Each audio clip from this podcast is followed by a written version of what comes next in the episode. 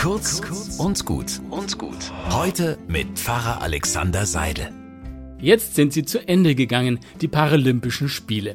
Ich finde es teilweise unglaublich, was die Athletinnen und Athleten da abgeliefert haben. Biathlon der Sehbehinderten zum Beispiel, wenn die mit Langlaufskiern hinter ihrem sehenden Guide einen steilen Hang runterbrettern oder später nach Gehör schießen, da merke ich, das ist nochmal eine ganz andere Art von Sport. Allein der Mut, den man da braucht, wenn man ohne Augenlicht sich auf dieses Abenteuer einlässt. Ich habe da den größten Respekt vor dieser Leistung, wie die ihr Ding machen.